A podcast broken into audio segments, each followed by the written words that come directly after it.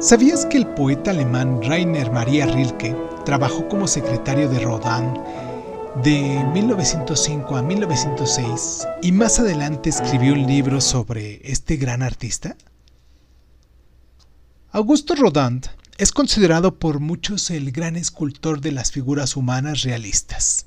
Conocido especialmente por trabajos monumentales como El Pensador, Rodin imitaba el movimiento y los tamaños de las obras maestras inacabadas de Miguel Ángel. La primera formación que recibió fue en la Petite École de París, donde estudió dibujo eh, del año de 1854 a 1857 y al no ser admitido eh, por la academia se vio obligado a ganarse la vida como artesano, como pintor de cerámica y, como joyero durante la mayor parte de sus primeros años de carrera. Ya en el año de 1864 fue admitido en el estudio de Albert Ernest Carrier Bellusier y ese mismo año finalizó El hombre de la nariz rota, una obra en la que se reflejaba su interés por el naturalismo, pero que el Salón de París rechazó porque consideró que estaba inacabada.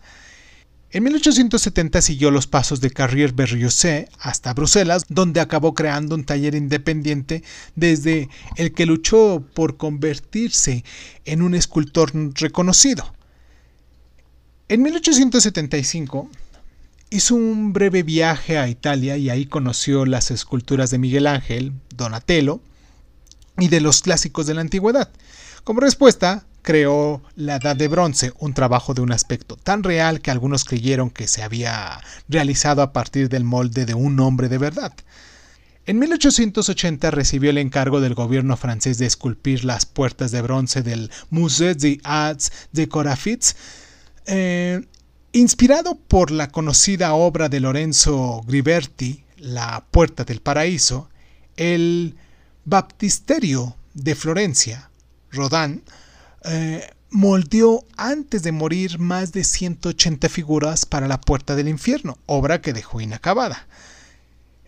En 1884, un ciudadano de Calais le pidió al escultor que creara un monumento en homenaje a los seis hombres que sacrificaron sus vidas durante el cerco de, la, de los ingleses en su ciudad en el año de 1347.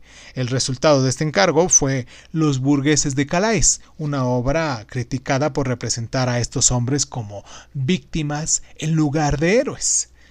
En 1891, cuando recibió el encargo de hacer un retrato de Balzac, Pasó siete años recopilando daguerrotipos de este escritor, consultó a su sastre e incluso estudió la topografía de los alrededores de su casa para hacerse una idea de cuál era la personalidad del autor.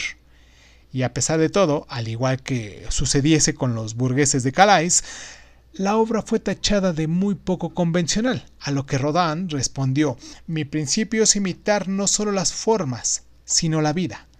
A pesar de las críticas, el artista siguió recibiendo encargos de relevancia por parte del gobierno francés. En torno al año de 1895 adquirió la Villa del Brillance, donde mm, vivió como una celebridad europea y recibió títulos honoríficos de diversas universidades extranjeras. Ya en el año de 1908 se trasladó a vivir en el Hotel Biron de París, un edificio que sería elegido como el futuro Museo Rodin en el año de 1916, un año antes de la muerte del artista. Desde 1919, ya convertido en museo, el edificio alberga la mayor colección de las obras de Rodin del mundo.